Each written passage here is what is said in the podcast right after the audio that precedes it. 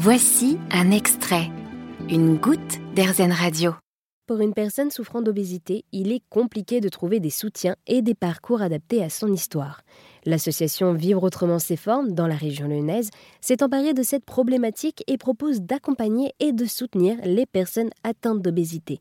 Katharina Mindou, présidente de l'association, nous en dit plus. Alors, Vivre autrement ses formes est une association qui informe, soutient et accompagne les personnes en situation de surpoids ou d'obésité. Donc c'est une association qui va permettre aux personnes du coup de sortir de l'isolement, de promouvoir une démarche de soins par l'information qui leur est donnée on propose du coup des réunions d'échange, euh, on propose de l'activité physique adaptée et divers ateliers euh, de bien-être notamment. Euh, nous, on essaye de fonctionner aussi par réseau parce qu'il y a d'autres associations de patients en France. Hein. donc, on n'est pas seul non plus. On est adhérent à la Ligue contre l'obésité qui est du coup une association qui rassemble justement les toutes les associations euh, voilà qui peuvent être sur le territoire national. On est en partenariat aussi avec l'Inserm, avec les chercheurs en fait, voilà parce qu'on essaie vraiment de s'informer sur euh, euh, l'évolution voilà de la maladie, qu'est-ce qui est mis en place pour la traiter. Puis après au niveau local, au niveau de FESA là où on est, ben on, on fait des partenariats aussi avec les autres associations.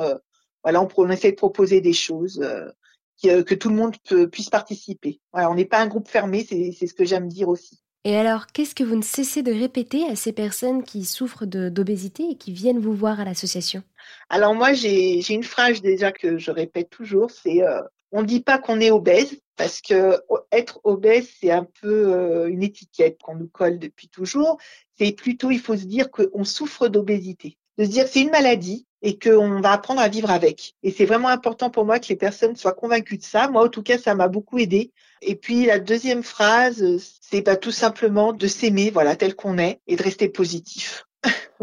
Merci Katharina. Pour en savoir plus, rendez-vous sur internet à vasf.fr. Vous avez aimé ce podcast Erzen?